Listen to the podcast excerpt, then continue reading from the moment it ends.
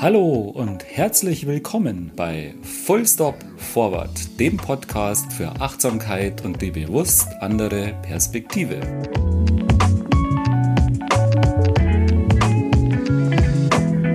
Wir sind Katrin und Gerhard, ehrenamtliche Hospizbegleiterin und zertifizierter Resilienztrainer und wir freuen uns sehr, dass du heute den Weg hierher zu uns in diese Folge gefunden hast und das spannende Thema heute ist Spiritualität. Jetzt fragst du dich vielleicht, was? Spiritu was? Spiritualität. Das ist ein ganz, ganz spannendes Thema, in dem es letztlich darum geht, was dich eigentlich trägt oder was dich im Leben hält. Und wir versuchen heute einige Aspekte dazu herauszufinden.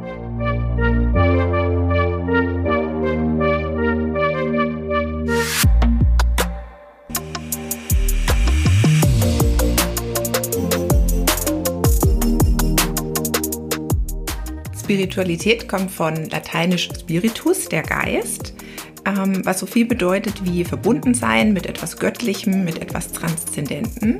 Und es hat verschiedene Verbindungen, nämlich in die Philosophie, also wie deute ich die Welt oder auch die menschliche Existenz, wie fühle ich mich damit verbunden, auch eine Verbindung in den Glauben oder in die Religion, also der Glaube an etwas und die Verbindung beispielsweise auch in die Achtsamkeit.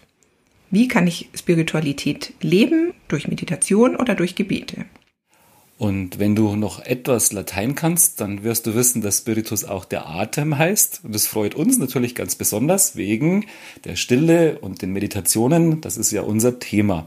Und wir beschäftigen uns ja oft mit der Atmung. Heute in dieser Folge wollen wir mal den Fragen nachgehen. Was ist eigentlich Spiritualität? Wie sieht unsere eigene Spiritualität aus? Also was trägt dich, Katrin? Was trägt mich? Und auch die Frage, wie kann man spirituelle Erfahrungen machen? Also welche Wege führen vielleicht in diesen Transzendenzbereich, in diesen Bereich, der hinter unserer Alltagswelt liegt. Und da ist es ganz spannend, dass ja du, Katrin, eine, sag ich mal, weltliche Sicht vertrittst und ich eine eher religiöse Sicht.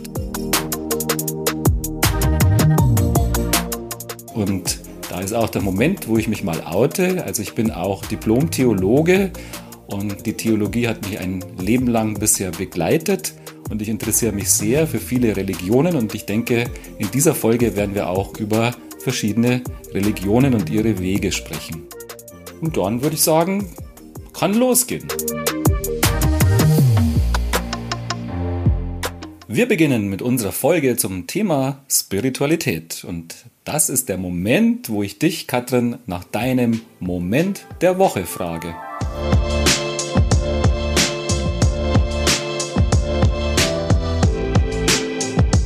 Ja, danke dir, Gerhard. Ähm, mein Moment der Woche ist diesmal eher so ein bisschen ein Moment des Lebens.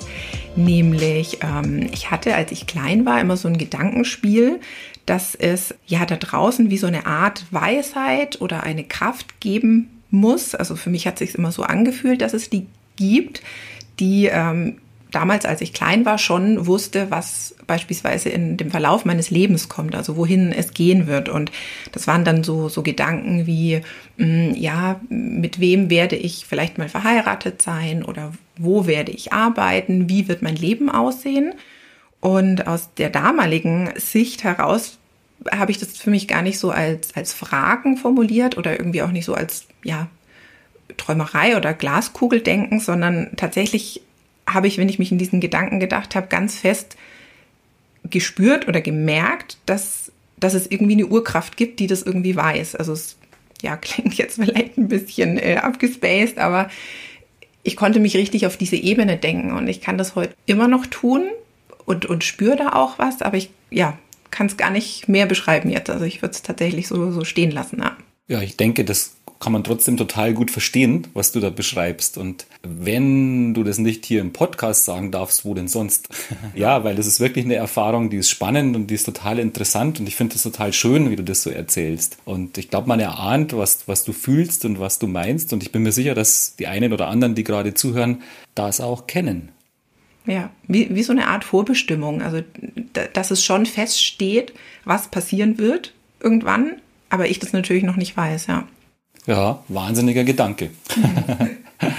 ja, hast äh, du denn äh, auch einen Moment der Woche oder einen Gedanken, einen Impuls mitgebracht?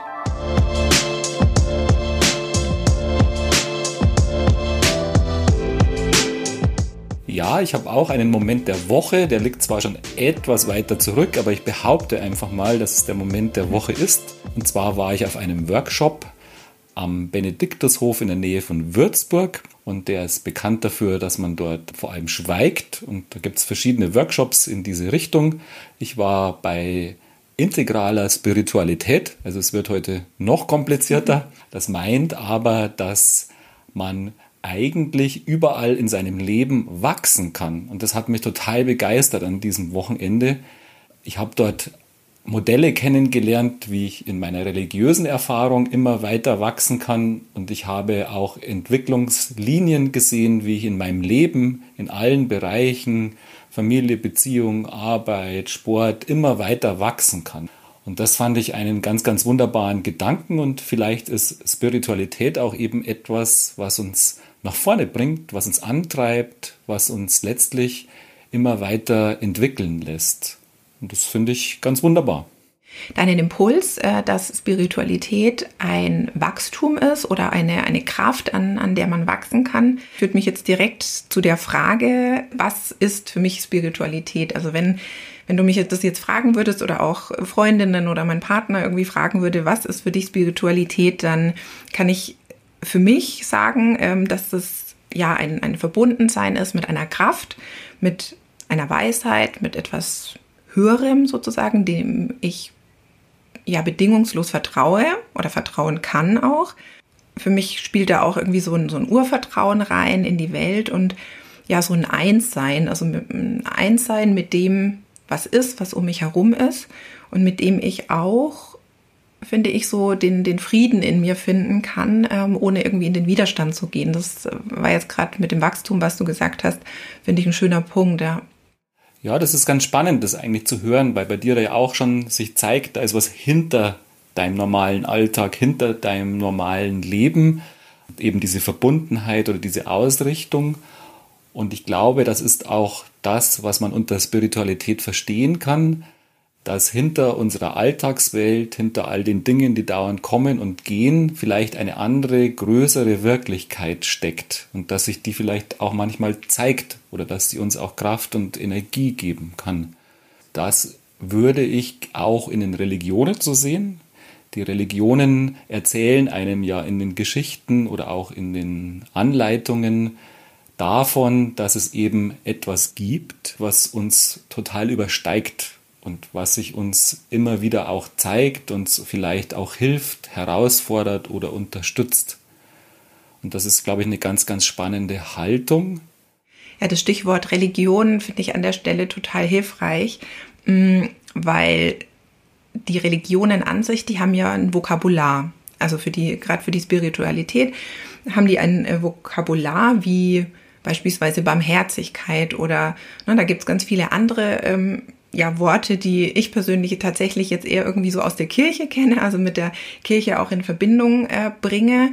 Und ich kann mir vorstellen, dass für viele Menschen heutzutage diese Worte aber eher so ein bisschen antiquiert ähm, daherkommen, also dass sie damit auch nicht mehr so viel anfangen können, weil äh, ich finde, Alltagssprache heutzutage, die hat in der Tat irgendwie ein bisschen von, von dem Vokabular verloren, beziehungsweise fällt es mir manchmal auch schwer, in, in meiner Alltagssprache Worte zu finden, so dass ich auch mit anderen drüber sprechen kann. Ja, also unsere ja, Sprache ist ja sehr gekennzeichnet von, von wirklich jetzt quasi Vokabeln oder Worten, die irgendwie so aus, aus dem Leistungsdenken kommen, die irgendwie mit Effizienz zu tun haben, die ja lösungsorientiert sind. Also das ist natürlich kommt jetzt auf die Gespräche an, das kann man jetzt nicht so pauschal sagen, das ist klar. Aber ich finde es, wir tun uns irgendwie momentan, und so kriege ich es auch aus Gesprächen mit, mit Bekannten, Freunden, Freundinnen, mit, uns fehlen so ein bisschen die Welten, in denen wir uns bewegen können und ähm, dann das Thema Spiritualität irgendwie nicht mehr so richtig präsent ist und dadurch vielleicht irgendwie auch an Relevanz einfach verloren hat. Das finde ich sehr gut beobachtet. Ein gutes Beispiel ist auch zum Beispiel das Wort Glaube. Also wenn du heute von dem Glauben sprichst, dann denken manche, ja, das sind irgendwelche Märchen oder sozusagen so Geschichten, die irgendwo in alten Büchern stehen oder die in alten Kirchen erzählt werden. Und man hat aber vergessen, dass es eigentlich eine Haltung ist, dass es gar nicht erstmal um die Inhalte geht, sondern dass es eine Haltung ist, wie verhalte ich mich dem Leben gegenüber. Also was trägt mich eigentlich im Leben? Und da wird das relevant, was eigentlich immer relevant wird. Also will ich im Leben eher sehen, dass Chaos, die Unberechenbarkeit, die Möglichkeit, dass Dinge misslingen, vielleicht bis hin zum Tod, oder sehe ich im Leben eher immer die Neuanfänge, die Entwicklung, das Wachstum, die Möglichkeit, über sich hinaus zu wachsen? Und auch das wäre für mich Spiritualität, diese Schlüsselfrage, wie verhalte ich mich? Was ist meine Grundhaltung zum Leben gegenüber? Sehe ich immer das Ende oder sehe ich immer den Neuanfang? Das trifft genau den Punkt, den du sagst, wir haben wenig Worte für so etwas. Wir bewegen uns oft in dieser Alltagswelt und da gibt es ganz viele Worte, vor allem leistungsorientierte Worte in unserer Gesellschaft. Aber diese Welt dahinter, da finden wir wenig Worte und sind sprachlos im weitesten Sinn. Ja, ich habe die Erfahrung gemacht, dass äh, Spiritualität auch dann oft eigentlich in unseren Alltag oder in unser Empfinden kommt, wenn es um ganz existenzielle Momente geht. Also wenn ein Mensch stirbt oder wenn, ähm, ja auch wenn ein Baby geboren wird, irgendwie, das sind ja so existenzielle Momente tatsächlich, in denen irgendwie wir dann vielleicht von Magie sprechen oder so von, von ähm, einer, ich sag mal, Naturgewalt oder irgendwie von so einer Urkraft sozusagen, der wir auch dann mit, mit Demut gegenüberstehen. Irgendwie in solchen Momenten ist es meistens ganz ruhig und wir sind ganz im Moment und dann, dann liegt dann irgendwie so ein Thema offen, wie du es gerade beschrieben hast, in dem irgendwie so dieses, ja, Glaube, Hoffnung, Liebe, was ja eigentlich auch mal so ein Dreiklang ist, den man vielleicht irgendwie auch tatsächlich aus der Kirche oder aus, aus so ähm, kirchlichen äh, Umfeldern irgendwie kennt, dann auch, ja, einfach stattfinden kann. Genau, und wir haben dabei eben auch viele Worte vergessen, die einfach was mit unserer Seele zu tun haben. Weil wir halt gewohnt sind, Dinge zu managen und zu machen und zu tun. Das ist einfach unser, unser Zeitgeist, unser Lifestyle. Aber alles, was wir oft erleben oder fast unterbewusst erleben, in Extremsituationen, aber manchmal auch in, in so einfachen, freudigen Situationen, das können wir fast kaum noch ausdrücken. Wenn man es nicht ausdrücken kann, kann ich es auch nicht bewusst wahrnehmen. Und so hat man manchmal das Gefühl, dass eben sozusagen mit der Spiritualität und den Worten eigentlich auch so der Reichtum unserer Seele oder der Reichtum unserer Gefühle verloren gegangen ist.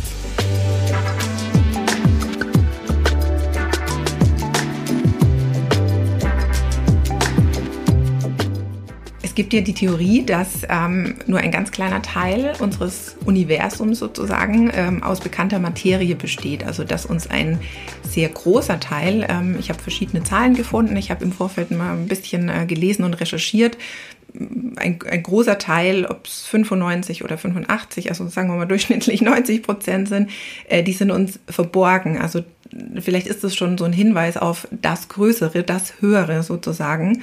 Und ähm, ja, der, der eigentlich relativ kleine Teil, das ist eben das, was uns bekannt ist, also das, was uns tagtäglich umgibt, das, was wir, woraus wir selbst bestehen, ähm, genau. Und ich finde, an der Theorie ist besonders interessant, weil da können wir uns ja die Frage stellen, was ist denn da noch? Und vielleicht im Gegensatz dazu, wie viele Gedanken drehen sich ja um mich oder oder wie viele Gedanken tagtäglich ja mache ich mir um mich oder um, um um meine Welt? Und dann irgendwie diesen großen Schritt zu gehen zu sagen wo krass der große Teil den es da eben noch gibt der eigentlich unbekannt ist ja was ist dann noch? Eben das was du auch gerade angesprochen hast mit der mit der verborgenen oder unsichtbaren Welt die eben neben unserer Alltagswelt noch liegt. Das ist eigentlich ein Geheimnis und Geheimnisse ziehen uns an und wenn wir genau hingucken, gibt es ganz, ganz viele Geheimnisse in unserer Welt, im Universum, in unserem Leben. Und die fangen an, uns zu faszinieren. Ja, wir wollen mehr wissen, wir wollen mehr erahnen und deswegen bleiben wir da auch hängen. Und Geheimnis ist vielleicht so der erste Schritt. Und der zweite Schritt ist oft dann das Staunen. Also gerade beim Universum ist es ja so, man kennt ja die Berichte von den Astronauten, die dann zum ersten Mal die Erde als kleinen blauen Ball so im dunklen Weltraum sehen und dann genau dieses Gefühl haben von großer Einheit eigentlich mit, mit allen Menschen, mit dem Planeten und selbst mit dem gesamten Weltall. Und diese Erfahrung machen scheinbar 60, 70 Prozent aller Astronauten. Also das ist auch wirklich interessant. Und wenn wir uns mal als kleine Astronauten sehen, kann uns das genauso passieren, dass wir eben plötzlich hinter den Dingen irgendwo übers Staunen oder übers Wundern, dass ich das Gefühl bekomme, da ist noch viel mehr und ich gehöre in etwas Großes, Ganzes hinein. Und da würde ich dir gern einen Text verlesen, Katrin. Ich bin das heimliche Feuer in allem und alles duftet von mir. Und wie der Odem, der Atem im Menschen, der Hauch der Flamme, so leben die Wesenheiten und werden nicht sterben, weil ich ihr Leben bin. Ich flamme als göttlich feuriges Leben über den prangenden Feldern der Ähren. Ich leuchte im Schimmer der Glut. Ich brenne in Sonne, in Mond und in Sternen. Im Windhauch ist heimlich Leben aus mir und hält beseelend alles zusammen. Jetzt frage ich dich mal, wie alt der Text ist. Oh, der ist vermutlich sehr, sehr alt. ja, der ist tatsächlich 900 Jahre alt. Wow. Und der Text stammt von der Hildegard von Bingen, sehr bekannte Nonne, die eigentlich auch heute noch bekannt ist erstens bei vielen Menschen für Dinkel und Dinkelrezepte, also wirklich im, im, im, Koch- und Ernährungsbereich, aber sie war auch eine extrem kluge und schlaue Frau, die wirklich auch in der Politik der damaligen Zeit mitgemischt hat. Und bei diesem Text beschreibt die eigentlich genau diese Erfahrung, dass eben hinter der Natur, hinter allen Dingen offensichtlich eine viel, viel, viel größere Wirklichkeit liegt, die für sie jetzt Gott ist. Und Gott ist für sie eben ein Feuer in allem, etwas, was alles am Leben erhält, eine Energie, eine Kraft, die in der Sonne, im Mond und in den Sternen spürbar ist und selbst im Wind, in der Kraft des Windes oder die Art, wie der Wind sich verhält, spürt sie eine göttliche Kraft. Das finde ich schon ganz erstaunlich. Also, dass die das so wunderbar beschreiben kann, das ist ein richtiger Hymnus, wo die eben über die Natur entdeckt, dass hinter allem eine unendlich große Lebenskraft steckt, die für sie Gott ist. Und das wollte ich jetzt gerne auch vorlesen, weil das eben genau ein Beispiel, nachdem wir jetzt auch viel über Theorien gesprochen haben, mhm. was es eigentlich heißt, wenn du ein spiritueller Mensch bist und in dem Fall, wenn du ein religiöser spiritueller Mensch bist. Ich würde sagen, wir packen den Text äh, total gern in die äh, Show Notes, dann können äh, unsere Hörerinnen und Hörer das nämlich auch nochmal ganz in Ruhe lesen und auf sich wirken lassen. Mm, ja, also so der Aspekt des ich nenne es jetzt mal Allmächtigen, wobei ich damit gar nicht jetzt so Gott im eigentlichen Sinne meine, aber so dieses, da ist was, da ist was, vor dem ich Demut habe oder vor dem ich demütig sein kann. Das kenne ich ähm, auch aus äh, Momenten, wenn ein Mensch gestorben ist, haben ja auch einfach Menschen, die dann anwesend waren oder auch äh, in, in meinem Umfeld auch dann was bestätigt, dass da wie so eine Art Energie noch ist, eine Energie im Raum liegt, also irgendwas, was man fühlt, was die Seele fühlt, was ich sag mal so um uns fliegt, also wie so kleine Atome, die, die irgendwie da sind, also eben die aus der, aus dem ganz großen Teil dieser unbekannten äh, Materie. Ja, und das eben von dem Menschen, der dann, wenn er stirbt und seine körperliche Hülle verlässt, dass da irgendwie noch eine Art Energie ist. Also ob die Energie da wirklich ist, das äh, kann ich jetzt natürlich nicht beurteilen, aber irgendwas scheint einfach da tatsächlich an Energie dann im Raum zu sein und man kennt es vielleicht auch oder hat es schon mal gehört, dass ähm, auch äh, in, in Krankenhäusern oder so, das sind dann, ähm, ist dann das Pflegepersonal und öffnet beispielsweise manchmal auch das Fenster, so dass die Seele tatsächlich rausfliegen kann. Und das ist ja auch von eine Art von Energie aus der Natur, wie du es jetzt in dem Text beschrieben hast. Und das ist auch wieder ein gutes Beispiel, wo uns eigentlich sonst die Sprache verloren gegangen ist. Mhm. Ich glaube auch dran, dass wir eine psychische Spur hinterlassen, auch wenn wir schon aus dieser Welt gegangen sind, weil wir sind einfach Körper, aber vor allem auch Seele und die wird nicht blitzartig weg sein, sondern tatsächlich auch vielleicht langsam gehen. Und wie nennen wir das? genau, also es gibt da eben kaum mehr, mehr Worte dafür. Und ich denke, früher in vielen Ritualen war das ganz präsent und war das vollkommen klar, dass es da solche Spuren gibt oder Zwischenzustände gibt. Und ich finde, es gibt aber eigentlich noch ganz einfache Beispiele für unsichtbare Dinge, an die wir dennoch glauben, also Freundschaft oder Liebe. Wenn wir das Gefühl von Freundschaft haben oder auch das Gefühl von Liebe, sind wir eigentlich fast immer so, dass wir das auch glauben. Äh, wir haben erstmal keine Beweise dafür. Wir sehen im Gegenüber etwas und natürlich glauben wir freundschaftliche oder liebevolle Handlungen dann auch zu sehen, aber wir sind eigentlich keine Mathematiker auf dem Gebiet und machen so eine Beweisliste, sondern wir vertrauen unserem Gefühl und umso enttäuschter sind wir auch, wenn wir uns getäuscht haben oder wenn wir vom Gegenüber enttäuscht werden. Aber grundsätzlich vertrauen wir da unseren Gefühlen. Und das Seltsame ist, dass wir anderen Gefühlen oder anderen Intuitionen heutzutage gar nicht mehr vertrauen. Also wie zum Beispiel dem Gefühl, dass vielleicht noch ein Verstorbener präsent ist oder dem Gefühl, dass sich noch eine Seele irgendwie zeigt. Mhm. Da sind wir ganz skeptisch wegen Wissenschaft, Technik, uh, uh, und da kann man sozusagen, ist man dann ein bisschen doof, wenn man das glaubt. Aber wie gesagt, Freundschaft und Liebe glauben wir blindlings. Und das kommt mir eben seltsam vor. Und ich glaube, wir sollten generell wieder offener sein, zu, zu spüren und zu erleben und einfach unserem Gefühl, unserer Intuition dazu vertrauen.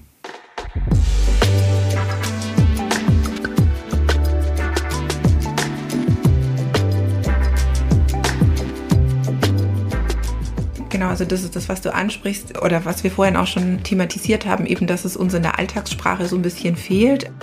Wenn jemand gestorben ist, dann ähm, spüren wir da ja auch oft noch eine Art von Energie, die im Raum liegt. Also mm, ich kenne kenn so den Ausdruck, dass man sagt, ein Toter kommt, nachdem er gestorben ist, irgendwie noch einmal zurück. Und äh, also da kenne ich in der Tat von, von meinem Umfeld irgendwie viele ja, Berichte oder Geschichten, wo dann einfach nochmal irgendwie was geschehen ist, was man sich nicht erklären kann. Und ganz oft sagen wir in der Situation eben so, ja, das ist jetzt aber gruselig, was da passiert ist. Ähm, und ich finde, daran sieht man oder spürt man auch wieder, dass wir so einen feinsinnlichen Ausdruck mit der Situation irgendwie gar nicht mehr so gewohnt sind, weil das für uns in dem Moment einfach auch nicht beweisbar ist durch irgendwas, weil wir es eben irgendwie nicht sehen, weil wir es aber trotzdem in unserer, also intuitiv wissen wir, da ist was, aber wir können es irgendwie nicht so richtig beschreiben. Ja, wir können dann viele Dinge einfach nicht beschreiben und das ist natürlich besonders schade, wenn es in so großen Situationen ist, wie das vielleicht eben ein Mensch geht. Aber auch in den kleinen Sachen wäre es eben oft ganz gut, wenn wir uns da wieder anderen Sachen zuwenden könnten. Und da hast du ja auch noch eine schöne Theorie oder einen schönen Begriff, das morphische Feld. Und vielleicht magst du dazu was sagen. Ja, genau, das morphische Feld, äh, das ist ein für mich irgendwie wahnsinnig, ja, also in der Tat fast unglaubliches Phänomen. Und zwar ähm, beschreibt es die Tatsache, dass es ähm, ein unsichtbares Netzwerk oder unsichtbare Netzwerke sozusagen um die gesamte Welt gibt, die sich um die ja, gesamte Welt spannen. Das wird so beschrieben als ein, ein alles durchdringendes Energiefeld sozusagen. Also es klingt jetzt vielleicht erstmal ein bisschen abstrakt. Es gab ähm, oder gibt einen ähm, britischen Forscher, der in den, ich glaube, es waren die 80er Jahre geforscht hat. Das ist der Rupert Sheldrake. Und zwar hat er eine Hypothese aufgestellt, dass ähm, das, was auf einem Kontinent gefühlt und geäußert wird, in einem anderen Kontinent ankommt. Ja, und jetzt, ähm, wenn ich das jetzt selbst so ausspreche, dann denke ich mir schon so, hm, really? Kann das sein? Aber ähm, um irgendwie so ein Beispiel zu geben, also ich glaube, wir kennen das alle irgendwie. Manchmal denken wir uns, ähm, ach Mensch, ähm, hm, wir denken an jemanden und, und das, drei Minuten später klingelt das Telefon und genau dieser Mensch, an den ich gerade gedacht habe, ist am Telefon. Und ne, dann ertappen wir uns ganz oft selber dabei, irgendwie zu sagen, das kann jetzt nicht sein. Jetzt habe ich gerade an dich gedacht und jetzt rufst du an ja, spannende Theorie und auch da würde ich sagen, da ist bestimmt was dran, weil das Beispiel, was du nennst, es kennt jeder. Man denkt an jemand und genau dann kommt der Anruf oder es passiert etwas oder man hat irgendwie doch Kontakt. Und wir kennen das auch aus der Meditation. Wir wissen, wenn wir gemeinsam in einem Raum sitzen und nichts sagen, spüren wir uns trotzdem sehr intensiv. Und wir wissen mittlerweile auch, dass das auch online möglich ist, also dass auch bei Online-Meditationen ein Gefühl dafür entsteht, dass andere gerade gemeinsam da sitzen und das ist kein abstraktes Gefühl, sondern es ist ein intensives Gefühl, dass wir wirklich gemeinsam als Menschen eine andere Ebene betreten. Genau, und äh, Rupert Sheldrake hat ähm, das so ein bisschen oder hat so ein bisschen die Grundlage da drin gesehen, dass es auf der Welt irgendwie einen permanenten Informationsaustausch gibt. Also das geht jetzt wieder in dieses 90 Prozent ähm, von dem, was hier sich um uns rum quasi ähm, befindet, ist irgendwie alles gar nicht so, so arg sichtbar. Und das Spannende ist, dass ähm, seine Hypothese, die er eben aufstellt von der Naturwissenschaft, in der Tat ignoriert wird. Also ich habe vorher äh, nochmal nachgelesen. Ähm, es ist in der Tat nicht anerkannt von der Naturwissenschaft. Und es gibt so ein, zwei Beispiele noch, die ich ähm, an der Stelle auch einfach noch gerne bringen würde, ja, damit man so diese Hypothese auch ein bisschen nachvollziehen kann. An der Stelle gibt es äh, ein, glaube ich, relativ äh, bekanntes Beispiel auch von ihm aus der Tierwelt. Und zwar gab es oder gab es Verhaltensänderungen äh, bei Spatzen. Es haben nämlich in Amerika und in Japan, also an zwei völlig sehr weit auseinanderliegenden Orten auf der Erde, Spatzen begonnen, den Deckel von Milchflaschen aufzupicken. Also es er hat es dann auch, ähm, er beschreibt es dann auch, dass das irgendwie nicht aus der Evolution kommt, also über mehrere Jahrhunderte, Jahrtausende, sondern das war relativ zeitgleich, hat er die Beobachtung gemacht.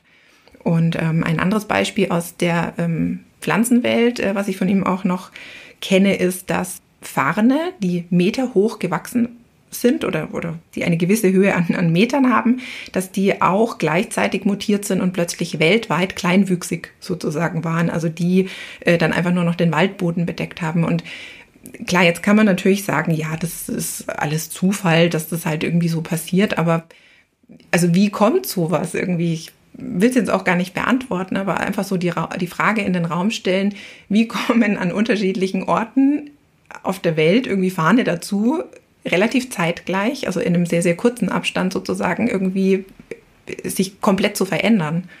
Ja, das ist ganz spannend, weil wir da eigentlich jetzt so sehen, wenn wir jetzt so zurückblicken, was wir gerade schon alles besprochen haben. Die Hildegard von Bingen, die würde wahrscheinlich sagen, da ist Gott am Werk, da ist eine große göttliche Macht, die eine Idee hat, einen Plan hat und die wirklich die Welt gestaltet und steuert und vielleicht auch sowas bewirkt. Man könnte es auch so sehen, wie du es gerade beschrieben hast, im Sinne vom morphischen Feld. Das heißt, dass da eine Beziehung besteht.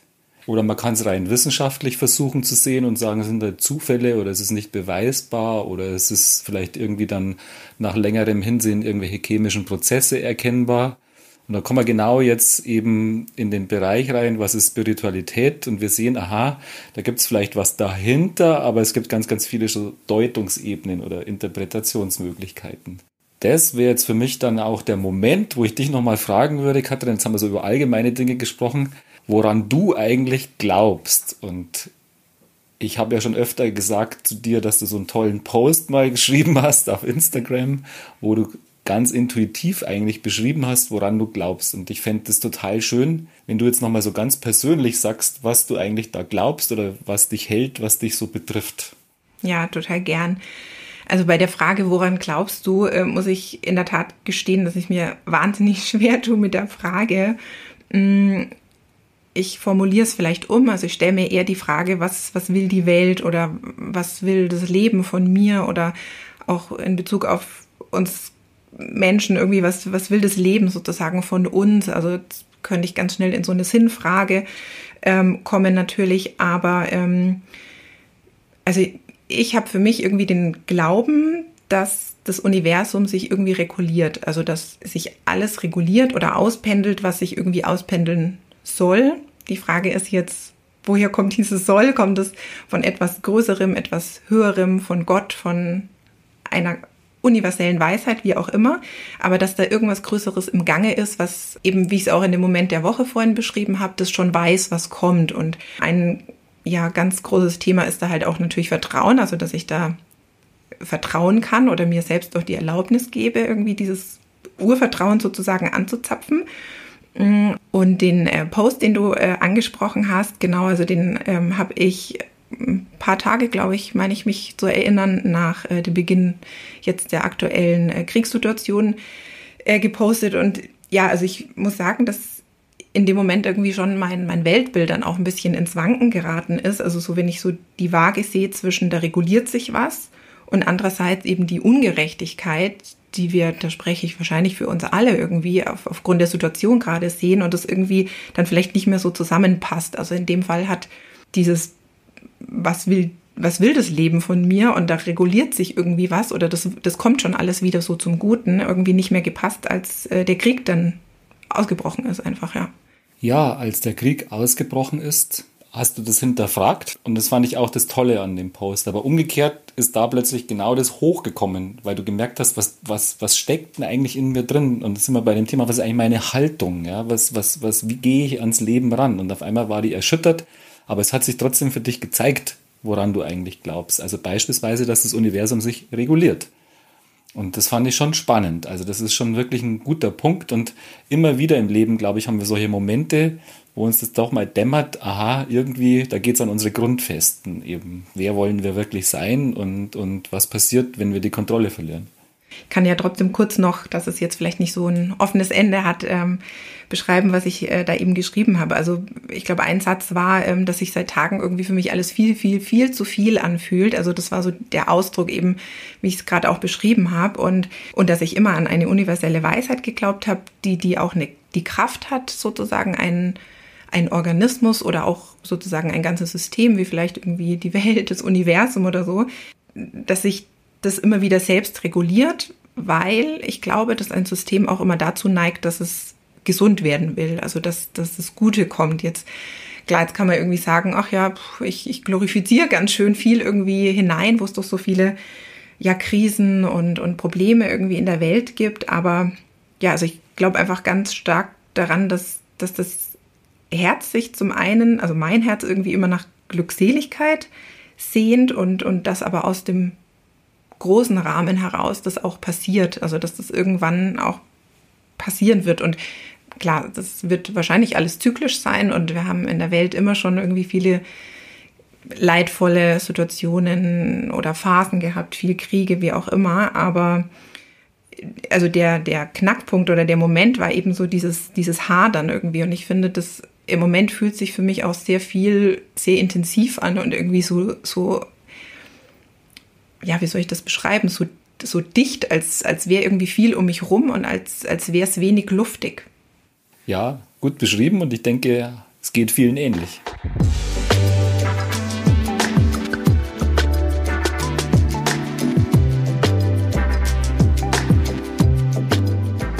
Ja, jetzt ist für mich total spannend, äh, Gerhard, woran du glaubst oder was, was für dich irgendwie so eine Qualität ist, ähm, die, die eben das Beschriebene für dich ausmacht. Also ich glaube daran, dass hinter allem und eigentlich auch in allem eine unendlich große, liebevolle Kraft steckt. Also es gibt da dieses schöne Bild, dass die gesamte Welt oder der ganze Kosmos eigentlich von einer liebevollen Hand getragen ist. Dass also hinter allem etwas steht, was dich immer auffängt, für dich da ist. Und diese liebevolle Kraft wäre für mich Gott oder die göttliche Kraft. Und ich denke, dass alle Religionen in diese Richtung zeigen, auf anderen Wegen. Manchmal steht da mehr so der Gedanke dahinter, dass es so eine Art Schöpfer gibt oder ich würde lieber sagen Schöpferin, muss man nicht immer so männlich sehen, als was Lebensspendendes, etwas, was dich wirklich auffängt und was dir immer wieder neue Kraft gibt. Und es gibt aber auch natürlich den Zugang dazu, dass es gar nicht so persönlich ist, sondern dass Gott eher sowas Weites, Großes, Unendliches ist.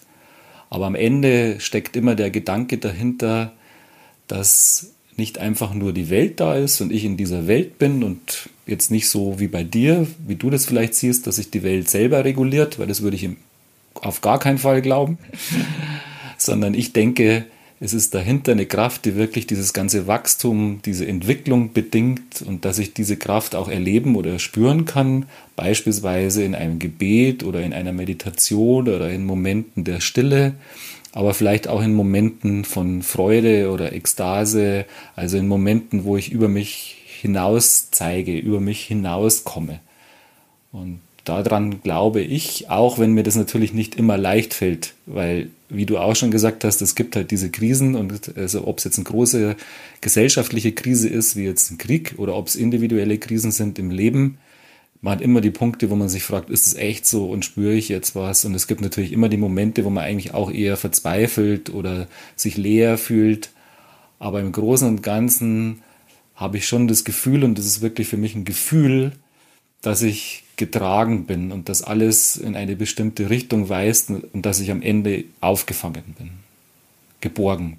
Ja, Liebe ist ja auch so ein riesiges Wort. Also Liebe ist mindestens genauso groß wie Spiritualität oder ja, Demut oder, oder ähnliche Begriffe. Mm, auch da wieder so den Bezug zur Alltagssprache. Wenn wir das Wort Liebe benutzen, dann ist es ganz oft ja, dass wir die, die romantische Liebe ähm, damit meinen. Und an der Stelle möchte ich den Alexander von Schlieffen gerne noch zitieren. In einer seiner letzten Podcast-Folgen, die wir auch gerne in die Shownotes packen, hat er mit seiner Podcast-Partnerin äh, eben auch über die Liebe gesprochen. Und da ist ein Satz gefallen, den finde ich wahnsinnig groß und, und wahnsinnig schön, dass ich ihn in der Tat auch hier jetzt mit, mitgebracht habe.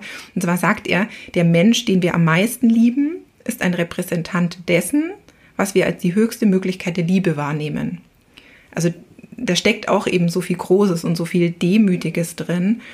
Und ähm, ja, wieder so der Bezug ähm, auch ein bisschen zur Endlichkeit. Ich habe die Erfahrung gemacht oder festgestellt, dass Menschen, die eine Begegnung mit dem Tod hatten, weil beispielsweise vielleicht ein Kind verstorben ist, was wahrscheinlich für Eltern eines der schlimmsten und, und, und tiefsten, schmerzhaftesten Momente irgendwie sein kann, dass ähm, diese Personen nach so einem Verlust die Qualität der Liebe auch ganz anders wahrnehmen. Also dass es eben nicht mehr dieses in Anführungszeichen oberflächlichere, was wir von der Liebe sonst irgendwie vielleicht als Vorstellung haben, sehen, sondern dadurch, dass man einen Verlust erlebt, ist man natürlich schon in einem sehr tiefen Schmerz und kann, glaube ich, dann auch irgendwie diese Qualität der Liebe irgendwie ganz anders wahrnehmen oder, oder eine andere Qualität der Liebe spüren. Ja, und das ist etwas, was auch die Religionen kennen. Der Unterschied ist, dass sie nicht davon sprechen, dass man sagt, unsere Liebe, unsere menschliche Liebe ist sozusagen ein, ein Teil dessen, was wir als Repräsentant von höchster Liebe sehen, sondern die würden eben davon ausgehen, es gibt jemand, etwas, etwas Göttliches, was höchste Liebe ist und ständig höchste Liebe ausströmt und ständig höchste Liebe weitergibt. Und das ist immer diese 50-50 Geschichte. Also ich kann eben sagen, ja, es gibt sowas wie die höchste Liebe, wo auch immer, hier auf der Welt oder sowas oder in meiner Gedankenwelt oder in den Vorstellungen. Oder ich mache diesen Sprung und vertraue darauf, dass da wirklich eine Wirklichkeit, eine göttliche Wirklichkeit da ist, die genau das ist und lebt und ausstrahlt und ausströmt. Insofern mhm. ist das, was du gerade erzählst, etwas, was du genauso gut in religiösen Schriften lesen würdest, nur würde da eben der eine Sprung weiterkommen. Also im Johannesbrief steht auch, Gott ist die Liebe. Aber eben Gott ist die Liebe. Und das ist genau der Punkt und da finde ich matcht das so. Also wo wir sehen, wir haben eigentlich ähnliche Erfahrungen.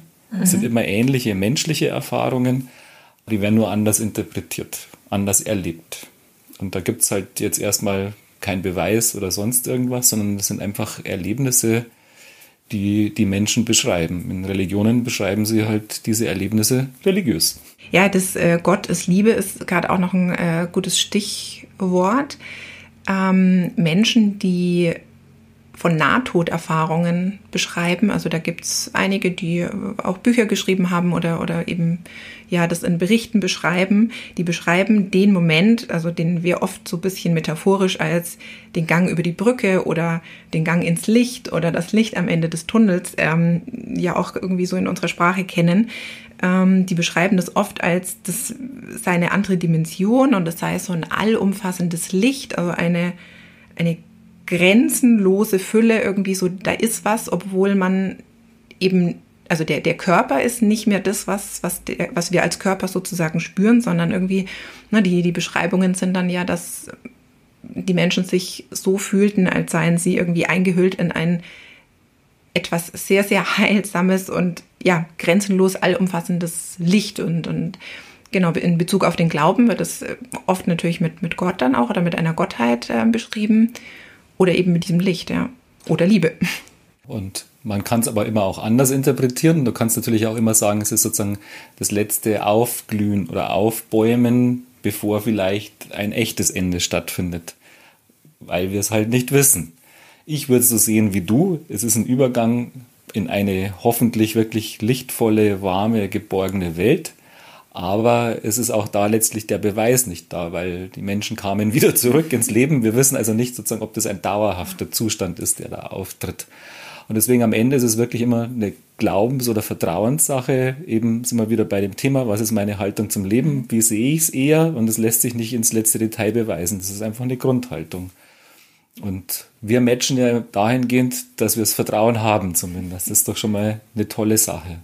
Ja. ja. Und es gibt Hoffnung, wenn es in der Tat ein sehr erfüllendes, allumfassendes Licht ist, dass es, ja, dass der Tod vielleicht, vor dem wir, glaube ich, alle sehr große Angst haben, irgendwie, ähm, weil es mit, mit viel Emotionen, Gefühlen und Loslassen und ja, auch schmerzhaften Themen natürlich zusammenhängt, aber vielleicht ist da doch was Schönes, was auf uns wartet. Absolut. Also wie gesagt, ich hoffe das sehr und ähm, wir haben erst Ostern gefeiert. Da feierst du genau das, dass das Leben siegt über den Tod. Aber wissen tue ich es nicht. Ich glaube es. Ich hoffe ja. es. Ich vertraue darauf.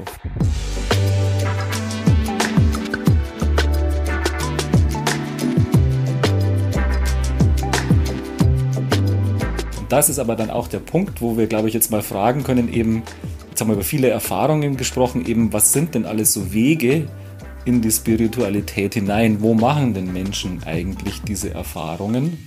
Jetzt haben wir oft ja schon äh, so ein bisschen anklingen lassen, immer, dass äh, Spiritualität vor allem auch Wachstum ist, also dass es eine Kraft ist, die einen weiterbringen kann, also ein, ein Punkt, an dem eben eine Haltung zum Ausdruck bringt oder irgendwie auch vielleicht so ein bisschen neuer oder anderer Weg für einen selber ähm, beschritten werden kann.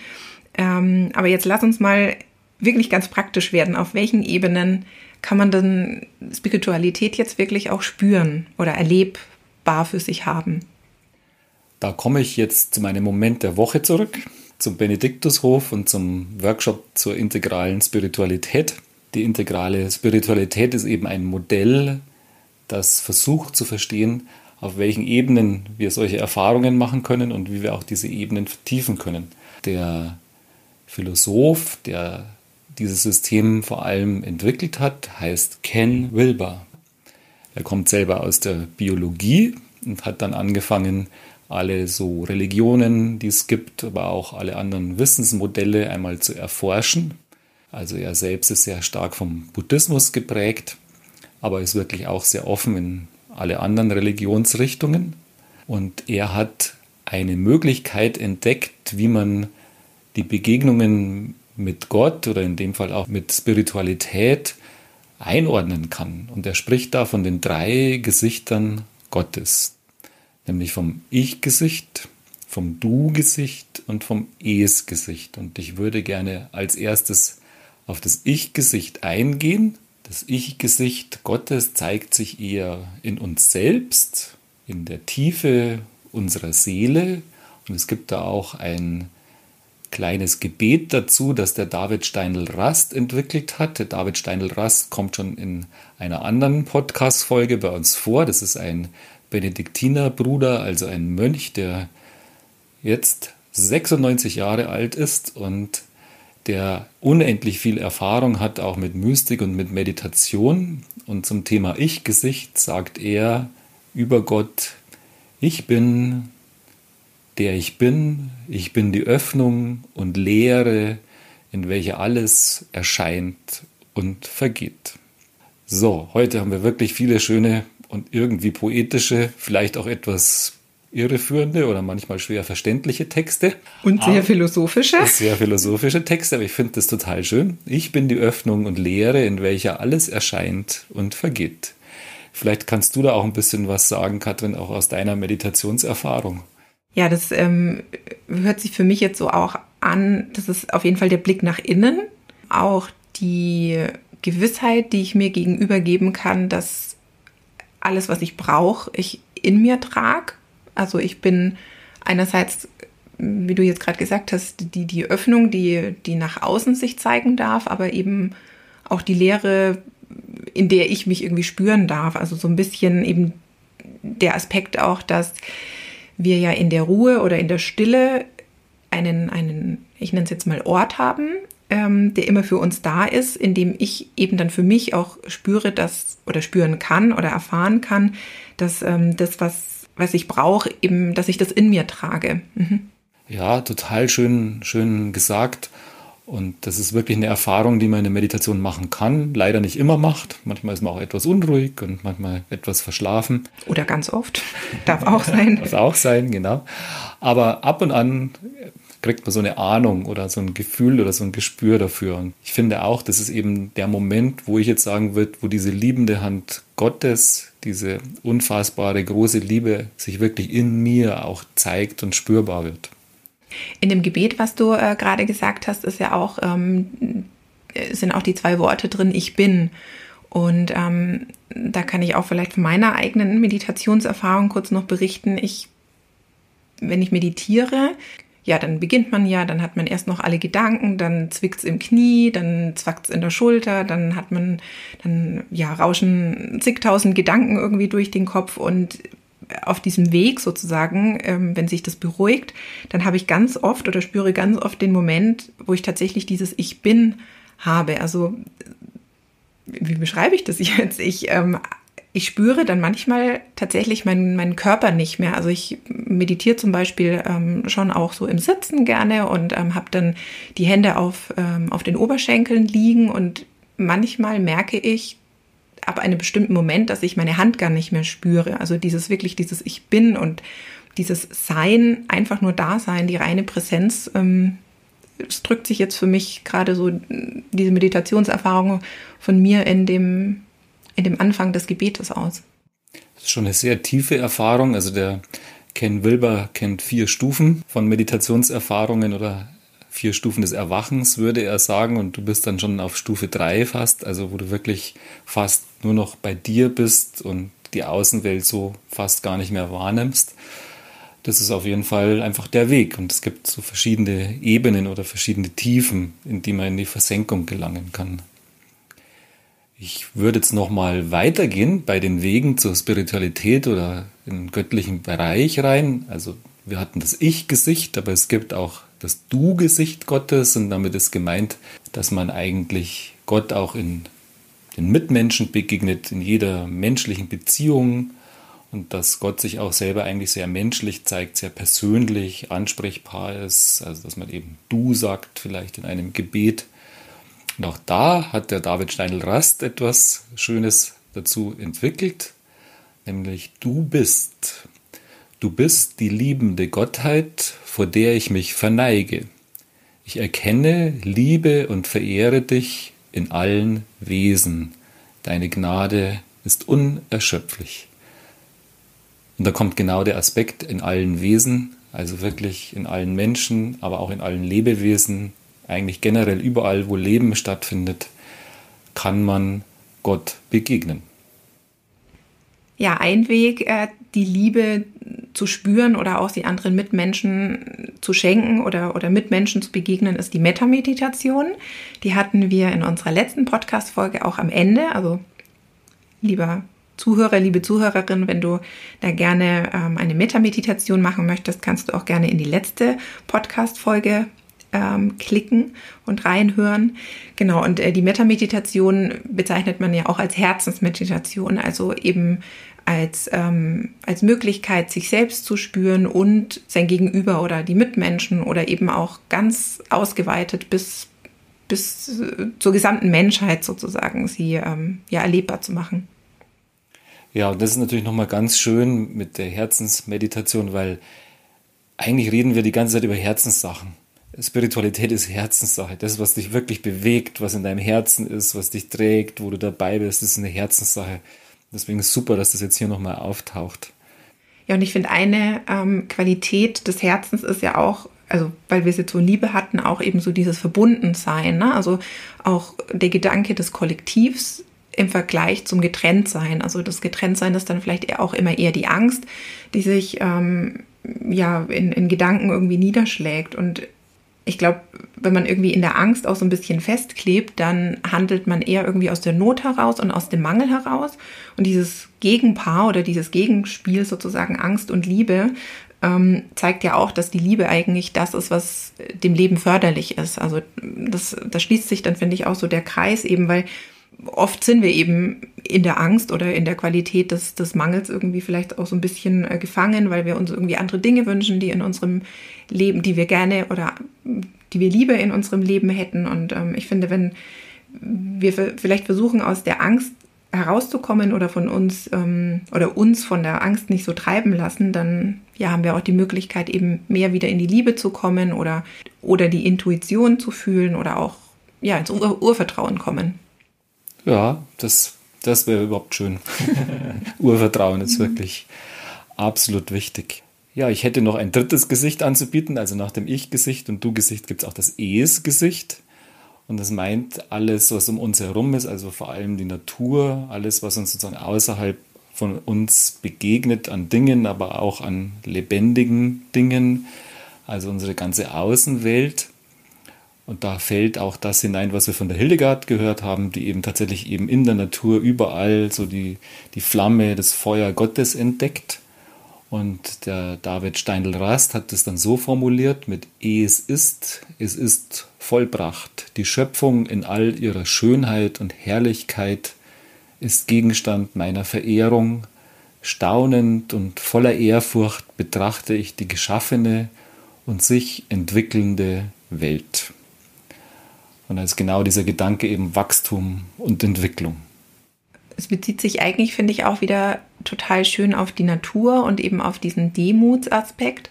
Ich finde es jedes Jahr im Frühling oder auch im Herbst oder eigentlich in allen Jahreszeiten so unglaublich faszinierend, dass die Natur immer genau weiß, was sie zu tun hat. Also sie weiß, dass, ähm, oder ein Baum weiß im Herbst, hey, ich muss jetzt die oder ich darf die äh, Blätter fallen lassen, ich darf ähm, loslassen, ich darf Energien irgendwie freigeben, die ich jetzt gerade nicht mehr brauche. Ähm, er weiß äh, im Winter oder die Natur weiß im Winter, dass ähm, es vielleicht an der Zeit ist, ähm, Innenschau zu halten, irgendwie Kraft zu tanken, um dann eben im Frühling wieder aufzublühen. Und ich finde es eben deswegen auch so faszinierend, wenn ich im Frühling durch den Garten laufe und, und alle Knospen angucke und es so wirken lasse, wie alles sprießt, manchmal frage ich mich tatsächlich, woher weiß die Natur, dass es jetzt so weit ist, eben jetzt wieder aufzubrechen. Ja, Wachstum und Entwicklung, das ist dann doch das Thema unserer Folge geworden. Spiritualität heißt einfach wachsen. Und da habe ich auch ein schönes Motto von den Ken Wilber und der integralen Spiritualität. Und das Motto heißt Wake up, Grow up, Clean up.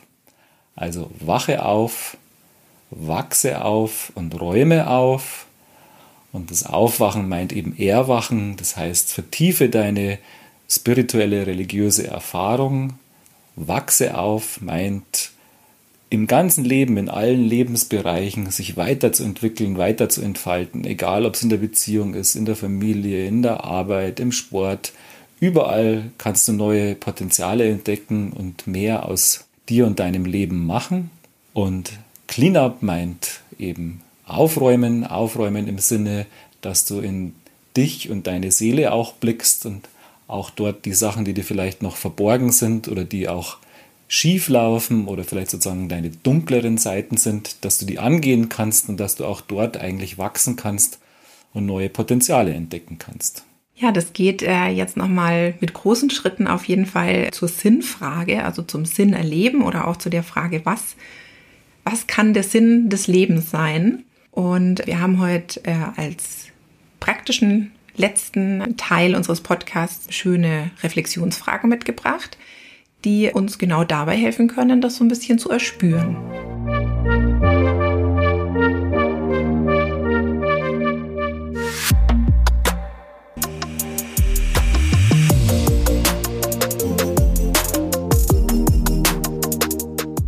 Wir möchten dich einladen auf ein Gedankenspiel.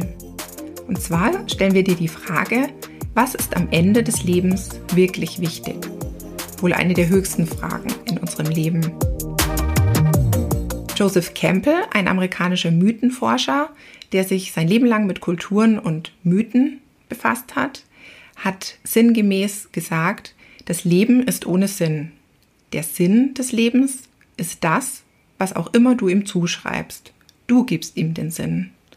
Wonach wir suchen im Leben, ist die Erfahrung des Lebendigseins.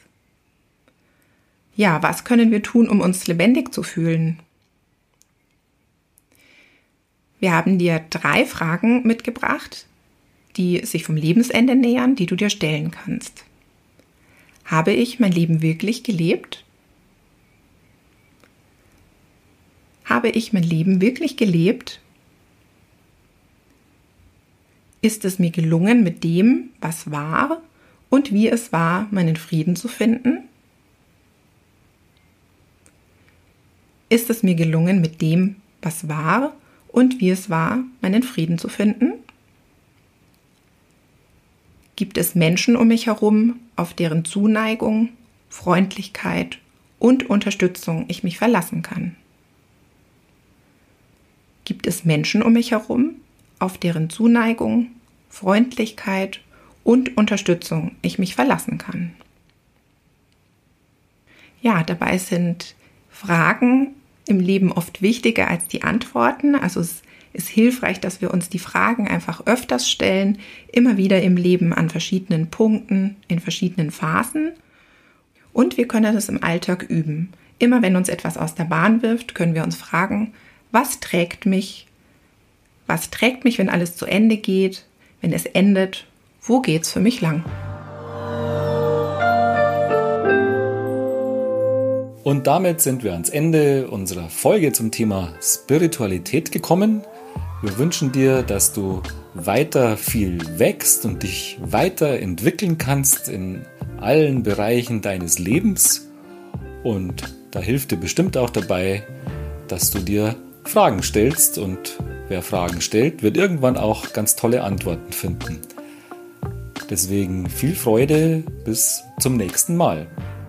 In unserer nächsten Folge wird es um Achtsamkeit gehen. Wir werden uns annähern, was Achtsamkeit ist und wie wir sie in unser Leben integrieren können. Bis dahin wünschen wir dir eine gute Zeit und freuen uns, wenn du bei uns auf Instagram vorbeischaust. Wir sind Katrin und Gerhard und wir hören uns.